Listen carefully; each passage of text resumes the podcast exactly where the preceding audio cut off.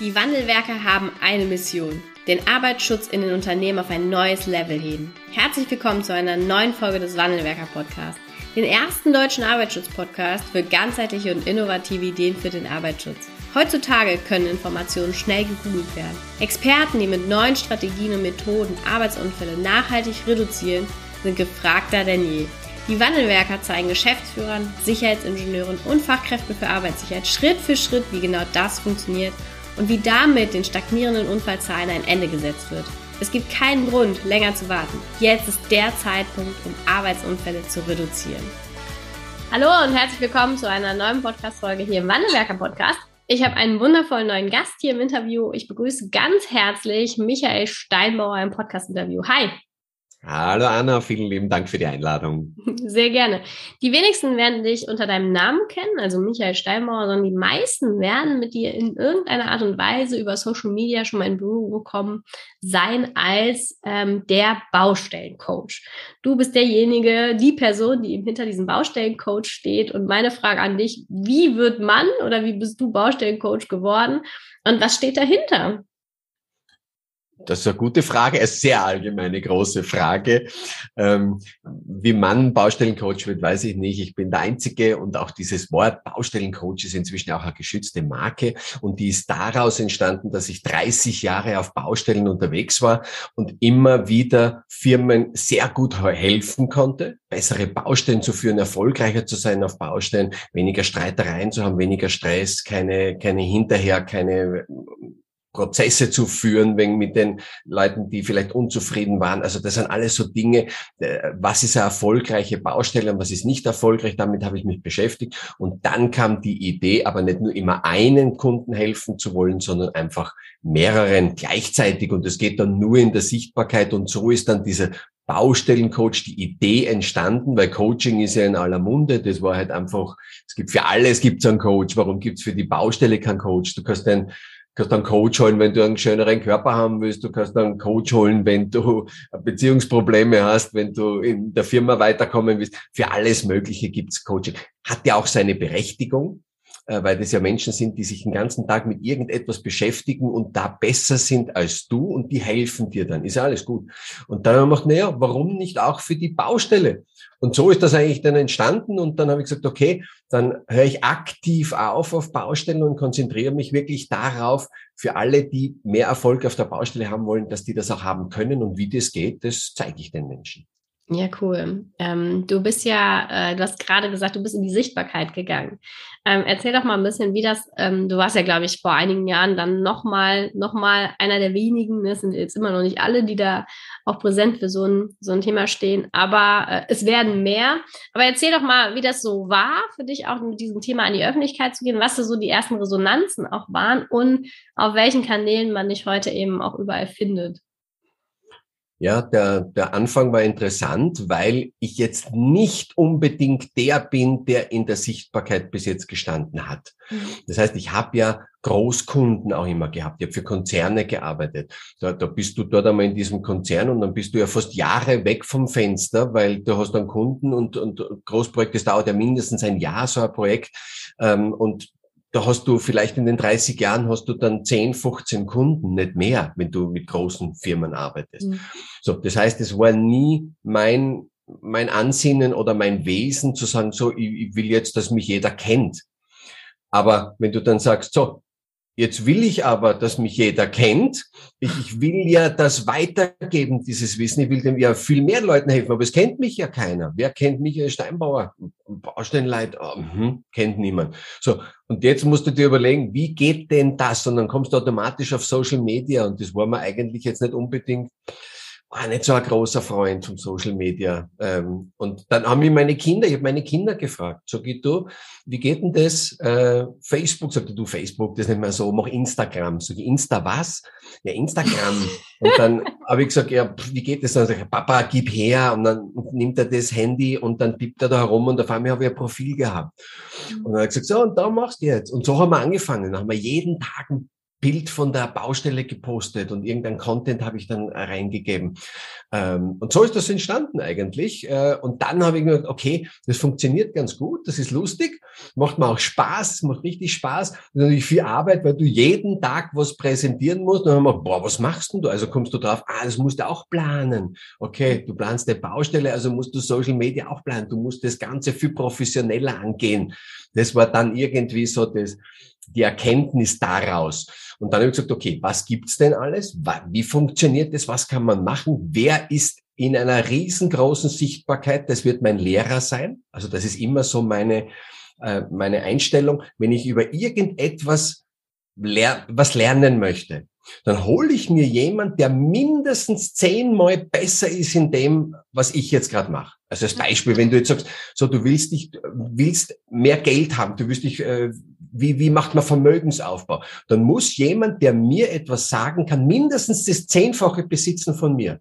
Dann weiß ich, der macht etwas anders als ich und das funktioniert. Wenn einer gleich viel hat wie ich, dann brauche ich mir von dem nichts sagen lassen, weil der, der weiß das Gleiche wie ich auch. Und wenn einer weniger hat, dann braucht er mir schon gar nichts sagen, weil der höre ich gar nicht zu. Dann ist er ein Schwätzer, weil er weniger hat. So, und das Gleiche habe ich dann im Social Media auch gemacht. So, wer hat mindestens einmal 100.000 Abonnenten? Wer weiß, wie das geht? So, den habe ich mir dann gesucht und da habe ich dann auch ein Coaching gemacht, wenn man so will. Das hieß mhm. halt Mastermind. Dann ein ganzes Jahr lang durfte ich dann lernen, wirklich von sehr, sehr erfolgreichen Menschen. Wie funktioniert denn das? Du musst, du, das ist ja eine, eine Wissenschaft für sich. Jeder, jede Plattform hat ihren Algorithmus. Wie funktionieren diese Algorithmen? Auf was passen die auf? Was bringt dich, was bringt da Reichweite? Was was nicht, was wollen die Leute hören. Du darfst ja dann dein Ziel nicht aus den Augen verlassen, nämlich Content zu liefern. Du wirst ja den Leuten helfen. Also ist jedes Video und alles, was ich mache, muss irgendetwas drinnen sein, wo sich jemand freut und sagt, ah, das ist eine Information. Mit der kann ich was anfangen. So, und das ist halt, das, das Ziel darf man nicht verlieren, wenn man die Sichtbarkeit will, weil viele fangen dann an, so Selbstdarsteller zu sein, weißt du? Nur um, um, um jetzt in der Sichtbarkeit zu sein, ist ja nicht das Ziel ich verkaufe jetzt ja nicht irgendeine Creme oder was, die in die, in die Kamera halte und sage, ah, ist die aber gut, die Creme, sondern wir liefern ja tatsächlich Wissen. Und da kommt ganz, ganz viel von dieser Branche, wenn du dir anschaust, äh, wie viele Handwerker äh, erzählen, wie sie etwas machen. Da kannst du lernen. Ich könnte stundenlang könnt die YouTube-Videos schauen über Handwerker, wenn die irgendwas machen. Es ist fasziniert mich total wenn die mit Holz, Metall oder irgendetwas oder, oder ein Trockenbauer oder ein Maler oder was auch immer, wenn so, ah, so funktioniert das, so geht es. Das ist total spannend, also wenn, wenn die, wenn die das liefern. Ja, jetzt sind wir ein bisschen vom Thema abgekommen. Jedenfalls, das war so der Weg. Ich gesagt, okay, ich muss in die Sichtbarkeit, also muss ich Social Media nutzen. Spaß hat's gemacht. Wissen habe ich genug, dass ich weitergeben kann. Also äh, ist überhaupt kein Problem. Und so bin ich dann reingekommen, hat mir Spaß gemacht, die Leute haben es angenommen und so war ich halt, ähm, ja, oder bin immer noch einer der, äh, wenn es um die Baustelle geht, ums Allgemeine, kenne ich niemanden, der mehr Reichweite jetzt hat oder, oder größer ist von der, äh, vom, vom Austeilen an, an Wissen und an, an, an Videos. Wir haben ja über 120 Videos bei YouTube inzwischen draußen, die man frei anschauen kann. Ähm, also wir haben da in den letzten drei Jahren schon einiges geliefert, ja? Ja, ja, ich kenne auch keinen. Also ich kenne auch keinen, der größere Reichweite in den Social Media Kanälen hat. Ähm, wie, wie du jetzt. Ähm, bei Instagram, ich habe dich tatsächlich über Instagram gefunden oder kennengelernt, äh, über einen Vorschlag des Algorithmuses und äh, gesehen, dass es jemanden gibt, der sich mit dem Thema Baustellensicherheit beschäftigt und über 10.000 Abonnenten hat. Da habe ich gedacht, wow, da muss er offensichtlich, muss da ja ein bisschen was hinterstecken und habe dich dann eben auch über LinkedIn gefunden, weil auch da bist du ja präsent und äh, so kam dann der Kontakt zustande. Ähm, vielleicht kannst du ähm, für uns mal so einen kleinen Einblick geben, was du äh, von, dem, von deiner Baustellenzeit mitgenommen hast und wo du eben auch jetzt mit deiner Akademie, mit deinem Coaching ansetzt. Also wo sind so da die Herausforderungen auf der Baustelle, dass du gesagt hast, Mensch, wir müssen die Ebene nochmal verändern. Ich muss nochmal das Level oder die Metaebene nehmen und äh, viele Menschen dazu befähigen, eben da Sicherheit zu schaffen oder Leadership zu schaffen auf den Baustellen und nicht nur auf der einen Baustelle, wo ich dann gerade angestellt bin. Mhm. Jetzt haben wir zwei Riesenthemen angeschnitten. Ja, lass uns mal auf der, äh, bei dem, bei dem, äh, welche Herausforderungen bestehen auf der Baustelle anfangen. ja, genau, so die Führungsebene und dann machen wir vielleicht Arbeitssicherheit, weil das ja. resultiert nämlich daraus. Also zuerst einmal das Führungsthema. Es ist so, dass wenn du dir anschaust, wer arbeitet denn auf Baustellen?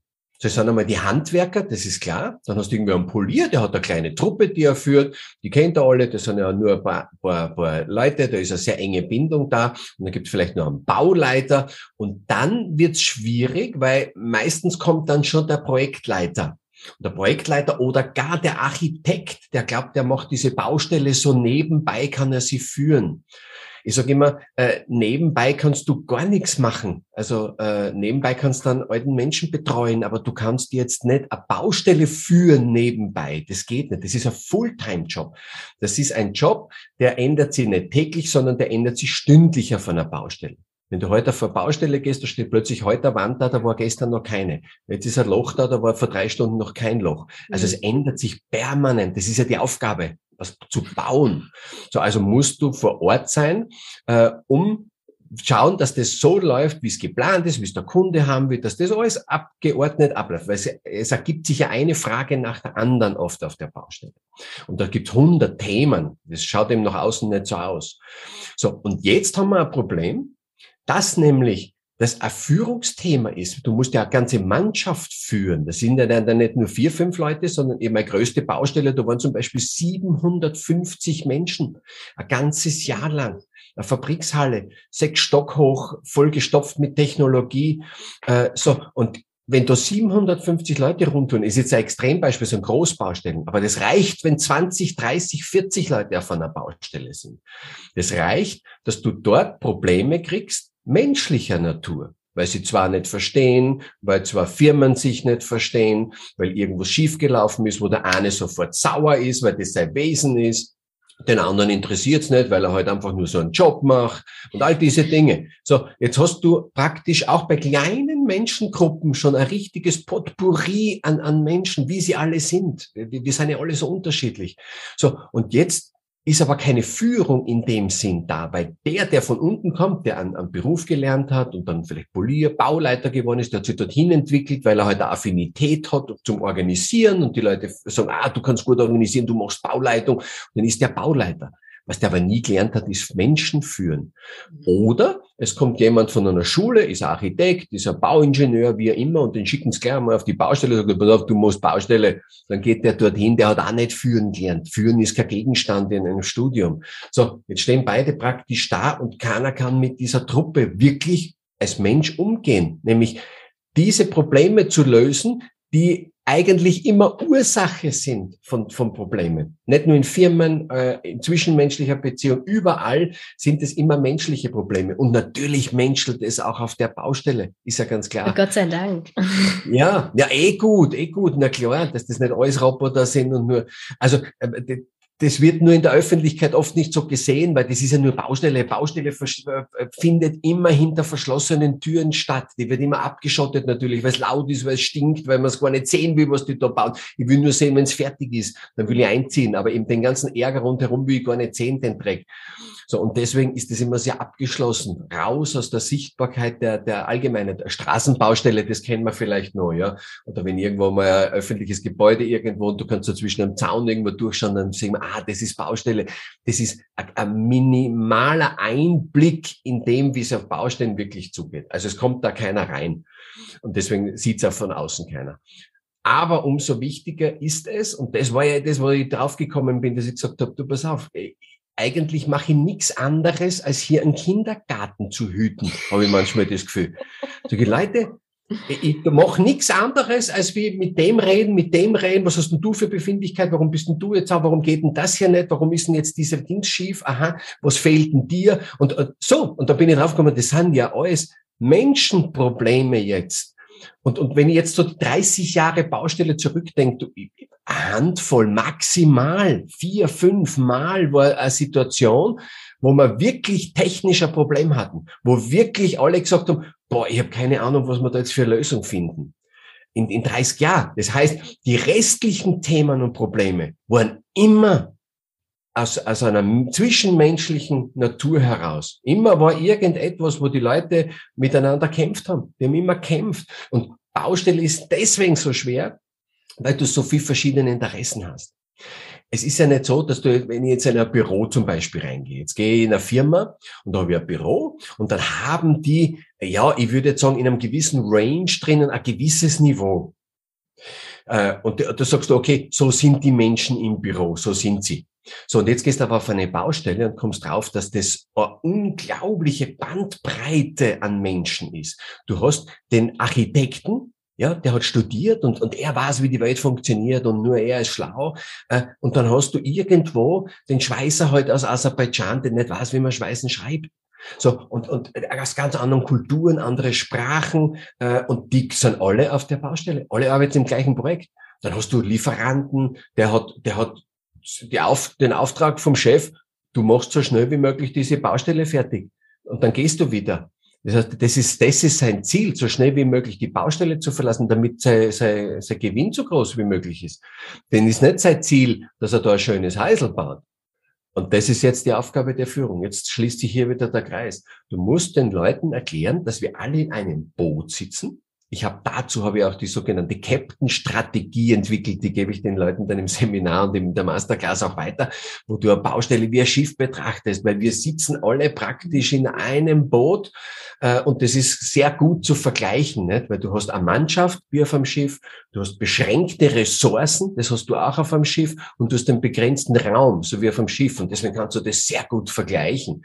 So, und jetzt versuchst du eben diese Truppe zu einer Mannschaft zusammenzubringen und ihnen zu erklären, dass es ein übergeordnetes Ziel über seinem Ziel gibt, nämlich das Projekt, die Baustelle, dass wir das dem Kunden so übergeben wollen, wie der das eingekauft hat. Weil das ist eigentlich das Ziel. Ne? Irgendeiner gibt Geld, weil er Idee hat und der will was bauen. Und alle anderen arbeiten an dieser Idee. Der Planer, der Handwerker, der Bauer, alle zusammen schauen sie dann, dass das Realität wird.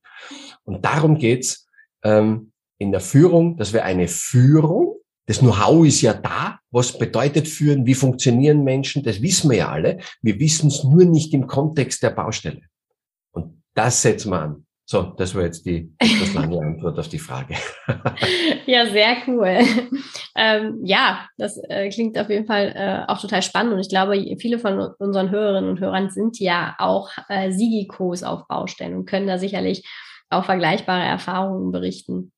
Ähm, was wäre denn so deine, deine ähm, Baustellenvision?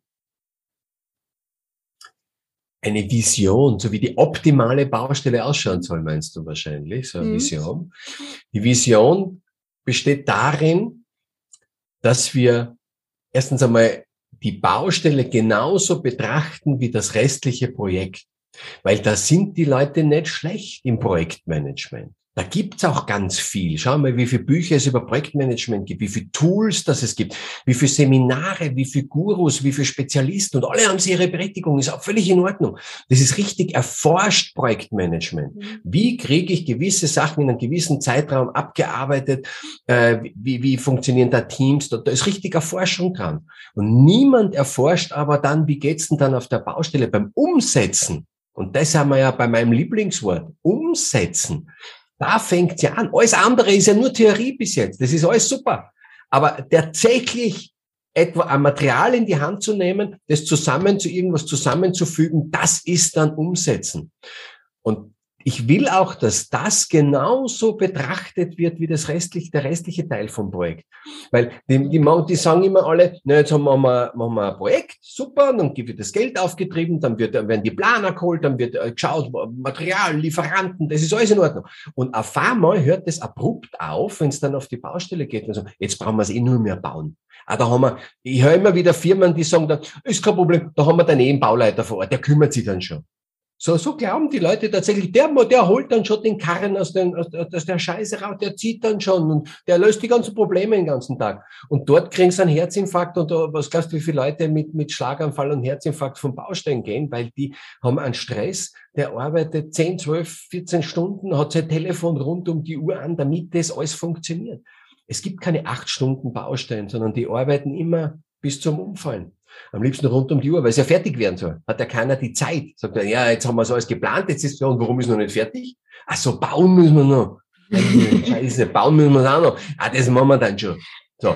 Und dass dieses Bewusstsein, das muss sich ändern. In den Firmen muss sich das ändern, dass die Baustelle genauso wichtig ist wie das, was vorher geplant ist. Ich will nicht einmal werten und sagen, was ist wichtiger, was ist nicht wichtig, weil ohne Planung ist das auch nichts, kannst auch nichts bauen. Aber es kann noch so gut geplant sein. Die Baustelle muss genauso professionell begonnen werden, geplant werden. Das muss ich mir vorher überlegen. Ich habe so viele Dinge, die ich mir vor der Baustelle überlegen muss, damit es dann hinterher gut läuft.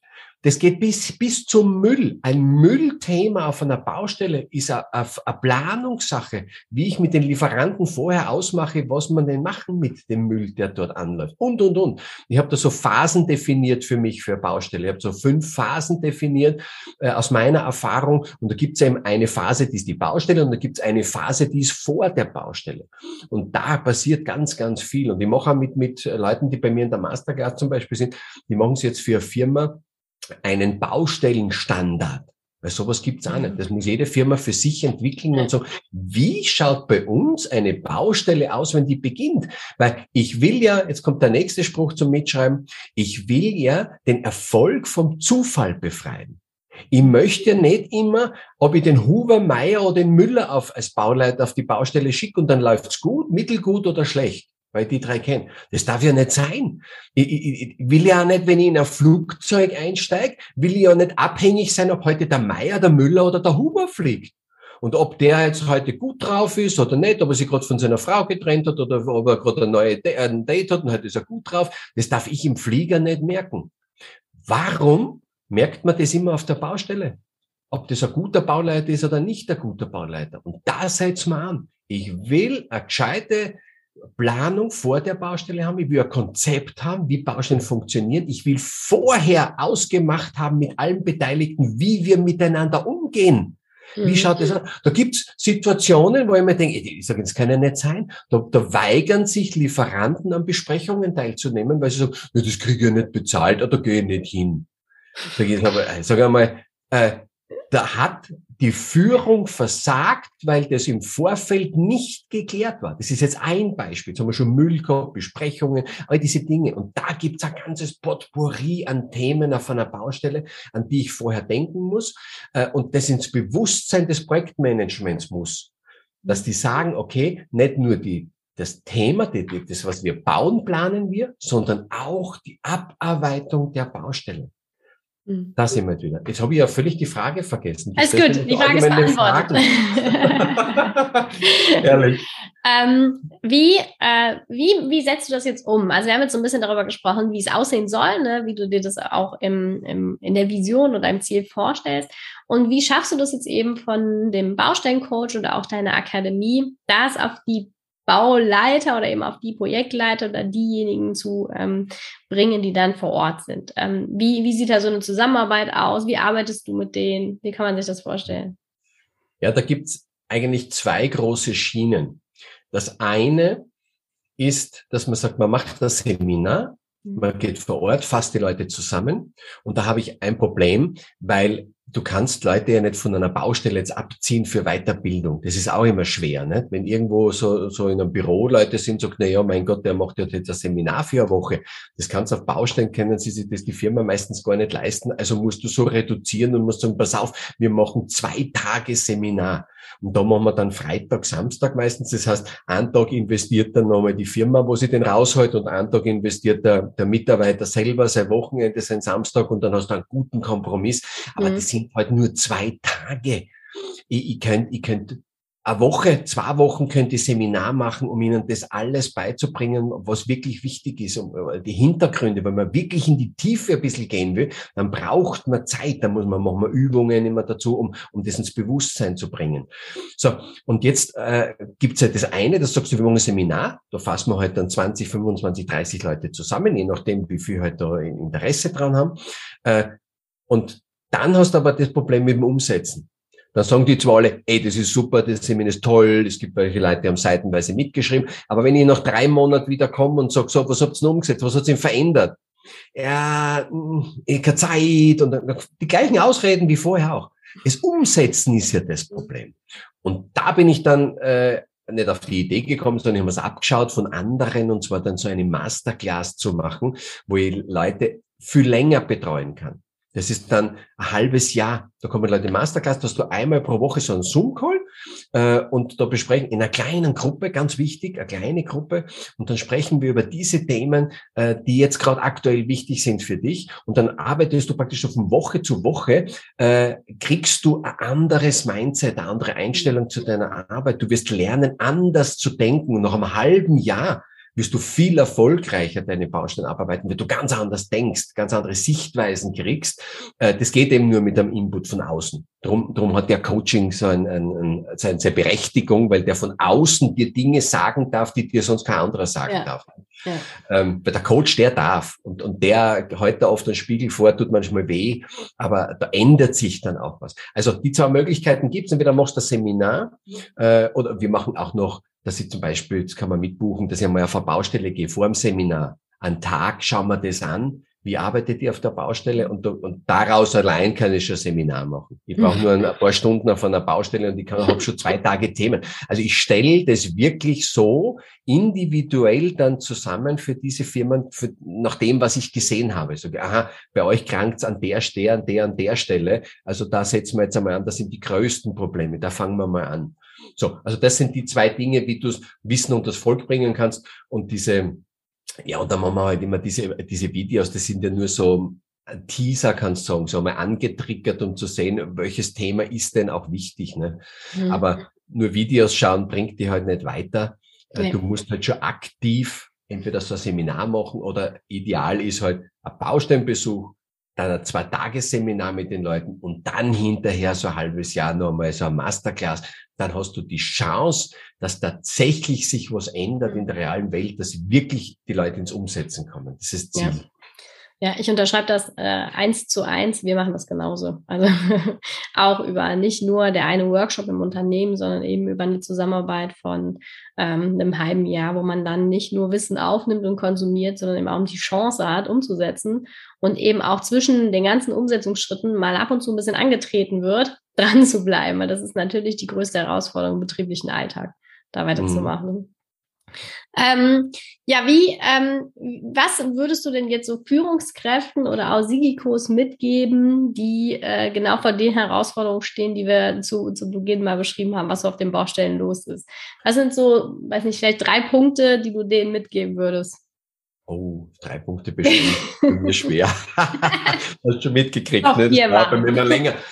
Ähm, äh, wir haben ja das Thema Sicherheit noch gar nicht angesprochen gehabt, nämlich den Siegecode. Das ist ganz spannend. Vielleicht ja, dann lass uns den erst noch mit reinnehmen. Ja, genau. Weil ich habe nämlich dann auch eine Sigeco-Ausbildung gemacht ah, okay. als Bauleiter, nur ja. um einmal zu verstehen, die Sichtweise von einem Sigeco. Weil ich nämlich draufgekommen bin, das ist auch total spannend, das war so eine Folgeerscheinung. Ich bin draufgekommen, wenn ich mich um meine Baustelle wirklich kümmere, wenn ich mich um die Menschen kümmere, schaue, dass es reibungslos alles läuft, dass man, dass nicht, dass man eine super Stimmung auf der Baustelle haben, dass das alles ist, dass mhm. plötzlich das Thema Sicherheit ja ganz, ganz wichtig ist. Eigentlich, das ist das Thema Nummer eins mein Ausspruch ist, ich will eine Baustelle nicht mit Blut bezahlen. Da kann sein, was will, das kann kosten, was es will. Ich will keine Verletzten, keine Toten auf der Baustelle. Das muss nicht sein. Das steht in keiner Relation zu dem, was wir bauen.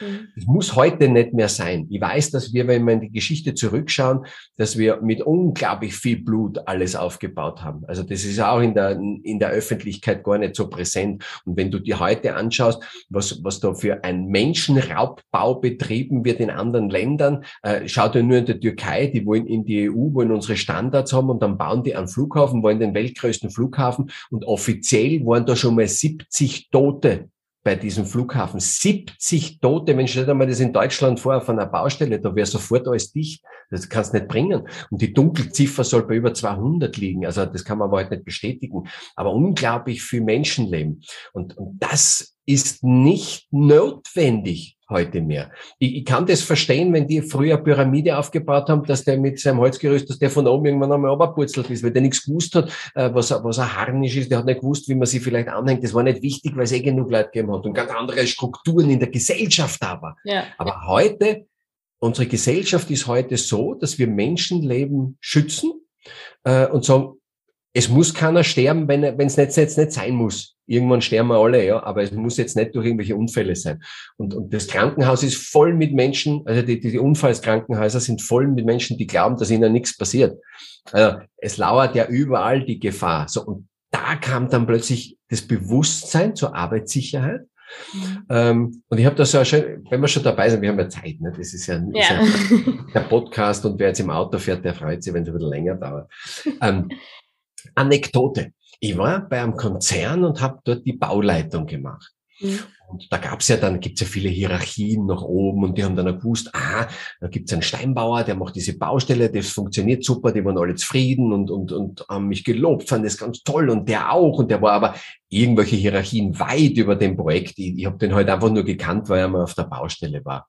Ähm, ähm, irgendein Leiter von irgendwas. So, und der trifft mich dann irgendwann einmal in der Kantine und hat dann jemanden dabei und sagt, ja, schau, und das ist der Steinbauer, das ist der Sicherheitsbeauftragte von unserer Baustelle.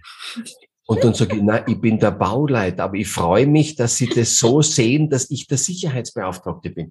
Das heißt, alles, was der mitgekriegt hat, war, dass ich mich wirklich darum bemüht habe, dass diese Baustelle auch sicher ist. Das sind so Sachen, die er halt irgendwo aufgeschnappt hat. Ah, der Steinbauer hat das gestoppt, der hat das gemacht, der hat das wieder gemacht, weil ich bin ja da rigoros gewesen. Ich habe ja Arbeiten eingestellt. Ich bin ja zwar kein Sieg gekommen, ich gesagt, nee, das machen wir jetzt so nicht, das ist mir zu gefährlich.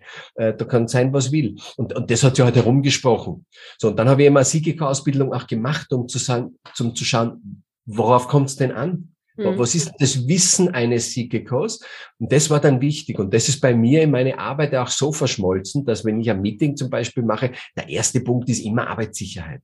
Mhm. Arbeitssicherheit ist der Punkt Nummer eins. Was ist gewesen? Äh, was haben wir für, für Probleme, wenn es um Sicherheit geht? Was haben wir ein großartiges vor, wo wir uns um Sicherheit kümmern müssen? Und, und, und. Oder was haben wir wieder gesehen auf der Baustelle, was nicht funktioniert? Wo können wir besser werden? Oder was funktioniert gut schon im Thema Sicherheit? Du musst ja nicht immer nur jammern, beim Meeting, sondern du kannst ja einmal sagen, was gut funktioniert, freuen sich die Leute auch, dass sie wissen, was sie gut gemacht ja. haben, ähm, dass sie das auch wiederholen und, und dieses, ähm, dieses Mindset da drinnen bleibt. So, und so kam einmal grundsätzlich äh, das Verständnis, mhm. dass ganz, ganz oben auf der Baustelle die Sicherheit steht. Das ist einmal wichtig. Und deswegen engagiere ich mich da auch so. Ich schreibe ja auch in der Arbeitsschutz, aber sicher in der Zeitschrift immer meine Doppelseite äh, bei jeder Ausgabe drinnen. Äh, einfach nur immer, zu, um das Bewusstsein zu schärfen, dass es nicht so schwer ist, Arbeitssicherheit, mhm. aber es muss präsent sein, weil Arbeitssicherheit oder Sicherheit allgemein kein einmaliges Ereignis ist haben wir im Vorfeld schon mal ganz kurz gesprochen, als wir zwar miteinander gesprochen haben, dass wir gesagt haben, das ist etwas, was man permanent nennen muss. Man muss permanent dran arbeiten. Das ist nicht ein einmaliges Ereignis. Es ist nicht so wie beim Autofahren, wo du einmal den Gurt anschneidest und dann hast du die ganze Zeit Ruhe, sondern ja. du musst permanent auf die Straße schauen, du musst permanent alle Schilder beachten, äh, wie schnell darf ich da jetzt fahren, wer hat da jetzt Vorrang, äh, aha, farbliche Gebung an einer Ampel und, und, und. Da hast du permanent zu tun. Das ist wie Arbeitssicherheit. Du mhm. arbeitest ständig daran, dass nichts passiert. Und da, dieses Bewusstsein müssen wir in die Köpfe kriegen. Wie war die Frage? Haben wir jetzt schon dreimal, ja. dreimal Kreis, ja? ja, das war aber jetzt äh, noch gut, gut passend. Ähm, was sind so die drei äh, Punkte, die du Führungskräften oder eben auch SIGIKOs äh, für die Baustelle mit auf den, auf den Weg geben würdest, die jetzt all die Erfahrungen auch gemacht haben, die du eingangs geschildert hast? Boah, drei Punkte.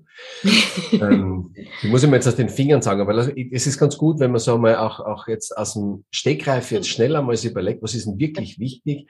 Ich würde mal sagen, Punkt Nummer eins ist also ein zielorientiertes Bewusstsein.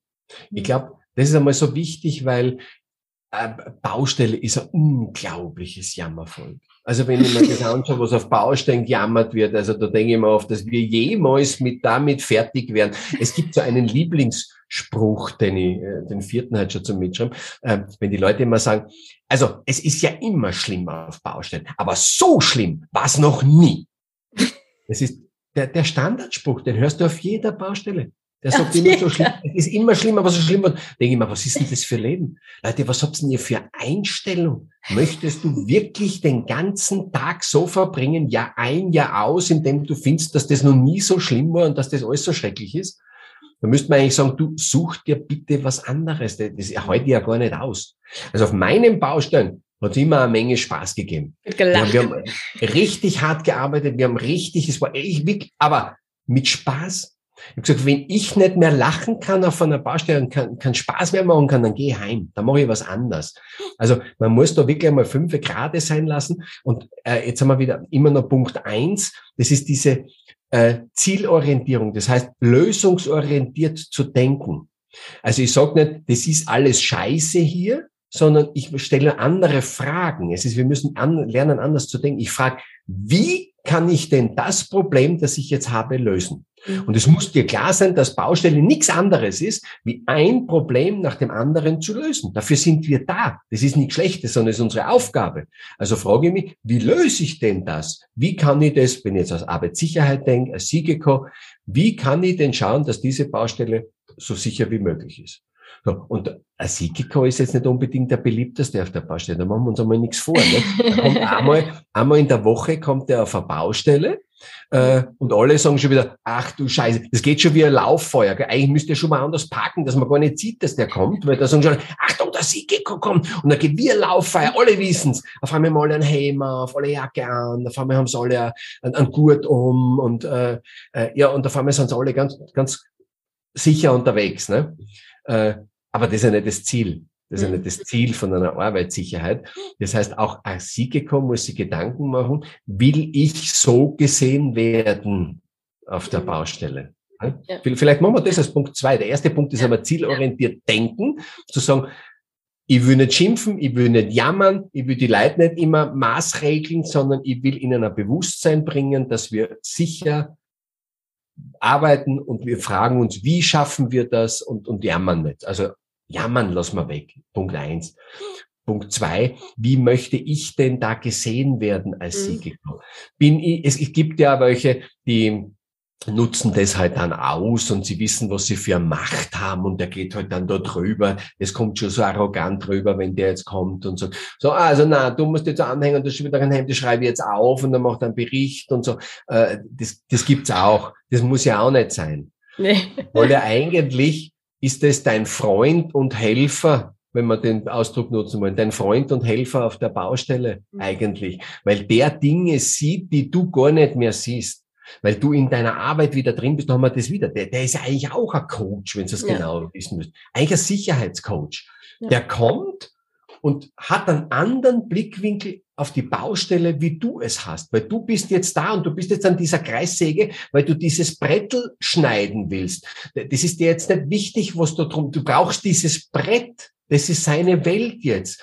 So, und ob diese Kreissäge jetzt einen, einen zurückschnepfenden Deckel hat oder nicht, ist dir scheißegal. Und ob du jetzt ein Handschuh ist oder, oder eine Brille schnell aufgesetzt hast, das, auf das achtest du meistens gar nicht, weil du brauchst dieses Brett. So, und jetzt kommt der Siegekow von außen und sagt, ja, wie arbeitest denn du? Hast du da schon wieder diesen, diesen Schutz von der Kreissäge, hast du schon wieder aufgespannt? Du weißt, dass das verboten ist, gell? Seit, und dann sagt irgendeine Zahl, äh, Gesetz so und so, Paragraph seit 1900, was weiß ich, muss der Deckel zurückschnappen. Aber wehe, das schreibe ich jetzt auf. Und wo ist denn der Brille? Wo ist denn der Helm? Wo ist denn? Ah, wo ist denn das Kabel? Warum ist denn das Kabel in der, da unten jetzt drinnen in den Sägespänen? Hm, und, und, und. Und dann sieht der natürlich ganz viele Dinge, die mhm. der vor Ort nicht sehen kann. Und jetzt die Aufgabe für einen Siegeko, wechsel mal die Sichtweise zum Arbeiter. Schau, wie er das sieht und dann beurteile erst die Situation. Und dann hilfst du ihm. Du haust du nicht drauf, sondern du hilfst ihm. Du musst ihm erklären, warum das jetzt keine gute Idee ist, was der da macht. Und wie es besser geht. Das ist ganz was anderes. Wieder, jetzt haben wir wieder, statt jammern, nicht jammern, sondern scha schauen, wie es geht. Und hier auch nicht draufhauen, sondern helfen. Helfen, dass der ein Bewusstsein kriegt, dass er, auch wenn der Sigiko nicht da ist, besser arbeitet, sicherer mhm. arbeitet. Weil sonst macht er das nur für den Sigiko und das ist nicht das Ziel. Ähm, das ist wie im Straßenverkehr. Du kannst an jede Straße einen Polizisten hinstellen, wenn du der 70er-Beschränkung ist, du kannst jeden Tag dort blitzen, dann zahlen die Leute, aber deswegen hat sich das Bewusstsein nicht verändert. Und dann gibt's Tricks, indem du sagst, pass auf, da ist jetzt 70, weil da ist ein Wildwechsel, weil da fängt der Wald an und da, da jagt der Hirsch die Hirsche über die Straße. Also pass auf, dann kannst du ein Bewusstsein dafür sagen, ach so, oh, das ist da gefährlich, ja, da fahre ich lieber 70. Das hm. wäre Bewusstseinsbildung. Ich meine, nicht alle machen das. Es, hm. es gibt immer, es gibt Deppen, die du einfach nicht erreichst, aber äh, du musst den Menschen die Gründe erklären, ein Warum geben, wenn sie was machen sollen. Ich kann nicht immer nur irgendein Kommando geben und ein Kommando ist scheiße, das kann ich beim Militär machen. Ich kann sagen, da drüben ist der Feind, los geh jetzt über den Graben rüber, da, da, da brauchst du nichts kein Warum erklären, weil er weiß, da drüben ist der Feind. Aber alle anderen, alle anderen Zivilisten brauchen für das, was sie machen sollen, aber warum? Sonst machst du das nicht und dann ist er sinnlos. Wenn ich nicht erkläre, warum er sich anhängen soll in der Hebebühne und ihm das nicht zeige, wie er da runterfallen kann und ich zeige ihm mal zehn verschiedene Videos, äh, wie die Leute runterfallen, weil sie auf das Geländer steigen und was weiß ich und dann kippt es um und dann fährt irgendwo hin. So, also musst du die anhängen und dieses Bewusstsein zu schaffen. So, das war der Punkt Nummer zwei. Und beim dritten, hm. Hm. Ja, mal fünf Grad sein lassen. Ne? nicht auf die Sicherheit verzichten, aber das nicht alles so äh, auf die Waagschale immer auch zu werfen, sondern wirklich mit den Leuten zu arbeiten und nicht äh, äh, auch in dieses Team integriert zu sein und jetzt nicht zu sagen, ich bin aber von außen, ich bin jetzt was Besseres oder wie immer, sondern mhm. ich bin auch Team, ein, ein Teammitglied und gebe mein Bestes, damit dieses Projekt ein Erfolg wird. Da will ich den Sigeko sehen. Mhm. Und vielleicht für die, die den Sigeko beauftragen müssen, das ist ja auch nicht in Ordnung im Moment, wie das läuft, weil das ist so, er ist vorgeschrieben, gesetzlich, also was machen die Firmen? Das Minimum, was halt gesetzlich vorgeschrieben ist. So, und dann kommt er halt vielleicht einmal auf der Woche, geht er über die Baustelle und das war's und ah, die, die Kosten, die sparen wir uns. Ich, ich habe Baustellen gehabt, da haben wir den Sigeko einfach fest verpflichtet. Ja, ich weiß, kostet Geld, aber es hat auch ganz anders auf Baustellen ausgeschaut. Mhm. Wenn der da war, wenigstens zwei, dreimal vielleicht oder, oder dreimal kommt und über die Baustelle geht, mit den Leuten was macht. Sagen wir so, jetzt fassen wir mal die ganze Runde zusammen und jetzt reden wir noch einmal, wie denn ein Gut richtig angelegt wird. Wir probieren das noch einmal. Warum ist denn das so wichtig? Ja, weil wenn du nicht richtig angelegt hast, du dir deine Eier quetscht, wenn du drunter fällst. Jetzt schauen wir uns noch mal an, wie das funktioniert. Richtig. So, solche Sachen machen, dann kriegst du auch ein ganz anderes Standing in, in der mhm. Mannschaft natürlich. Dann, dann finden die das völlig normal. Darum geht's, dass man Siege nicht immer so außen betrachtet als übel. Das ist ja für viele nur ein Übel, der halt da sein muss, nicht? Aber mhm. in Wirklichkeit ist, müsste man froh sein, dass es diese Funktion gibt. Und wir müssen den viel mehr einbinden in das Team, ja und dass er, dass er auch äh, äh, dieses Verständnis, die anderen dieses Verständnis kriegen, dass er genauso ein Teammitglied ist wie der, der das Loch buddelt, wie der, der den Stahlbau aufbaut, das Dach macht, die Fenster, der Projektleiter. Sie alle sind gleichwertig in so hm. einem Projekt. Das ist immer ganz, ganz wichtig. Das wäre vielleicht der Punkt Nummer drei. Ich finde den gut. ja. ja, ich glaube, das sind viele gute Punkte. Also die drei sind doch äh, sind, glaube ich, ganz hervorragend, dass äh, viele, viele, viele, und das weiß ich auch, aber wir haben auch viele bei uns mit dabei, die eben auf Baustellen auch gerade als Sigikos eingesetzt werden. Und äh, da noch mal was mitzunehmen, ist, glaube ich, eine gute, eine gute Sache. Und ich glaube eben auch, dass jeder da noch was mitnehmen kann für die Arbeit auf Baustellen. Ja, lieber Michael, vielen Dank für dieses tolle Interview. Ähm, es ist äh, total, total toll zu sehen und großartig, mit welcher Begeisterung du über Baustellen sprichst. Finde ich richtig klasse. Und äh, ja, für äh, den einen oder anderen, der jetzt eben Interesse hat, ne, sich da auch in diese Richtung weiterzubilden, wie kann man dich finden? Am besten. Ich glaube, wenn du dich interessierst, kommst du gar nicht vorbei. Also einfach, du kannst meinen Namen eingeben, Michael Steinbauer, die ersten zehn Seiten bei Google bin ich, glaube ich, oder der Baustellencoach mhm. äh, in allen sozialen Medien, ob's Instagram, ähm, Facebook, ähm, YouTube, YouTube vor allem äh, kannst du schauen. Da gibt's einem auch da gibt's auch am meisten Content dann dazu. Und wer halt so gerne verfolgt jemanden, der macht es am besten auf Instagram. Da haben wir meistens, wir haben sogar einen TikTok-Kanal, haben wir sogar. Äh, aber da wird dann das Gleiche bespielt, was wir so bei Instagram eigentlich auch machen, ja. Ja, ja, cool. Also für diejenigen, die es interessiert, da vielleicht Interesse an einem Workshop oder der Mastermind haben oder Masterclass, haben, ähm, ja, sind herzlich eingeladen, sich bei dir zu melden. ähm, ja, ich wünsche dir weiterhin viel Erfolg. Du hast ja eine große Vision. Ähm, 100.000 sichere Baustellen war es, glaube ich, ne? 100.000 bessere Baustellen vorher gebe ich Ruhe. genau. Ich drücke dir für dieses Ziel äh, weiterhin ähm, ja die Daumen, aber ich glaube, so du da äh, unterwegs bist, äh, wird das auf jeden Fall auch was werden. Dass du viele Menschen noch für dieses Thema erreichst. Danke, dass du die Zeit hier in dem Podcast ähm, ja, verbracht hast und weiterhin alles Gute. Vielen Dank, dass du heute wieder dabei warst. Wenn dir gefallen hat, was du heute gehört hast, dann war das nur die Kostprobe. Willst du wissen, ob du für eine Zusammenarbeit geeignet bist? Dann gehe jetzt auf www.wandelwerker.com-termin und buche dir einen Termin. In diesem 45-minütigen Beratungsgespräch wird eine Strategie für dich erstellt. Du erfährst, in welchen Schritten du an der Einstellung der Menschen im Unternehmen arbeitest, sichere Gewohnheiten schaffst und somit die Arbeitsunfälle nachhaltig reduzierst. Vergiss eine Sache bitte nicht. Wenn seit Jahren die Unfallzahlen bei dir stagnieren, dann verbessert sich der Zustand nicht von alleine. Du brauchst einen Berater, der dir zeigt, welche Schritte du befolgen sollst und welche lieber nicht. Wir haben Geschäftsführern, Sicherheitsingenieuren und Fachkräften für Arbeitssicherheit in Deutschland, Österreich und der Schweiz dabei geholfen, die Sicherheitskultur in deren Unternehmen und bei deren Kunden zu verbessern.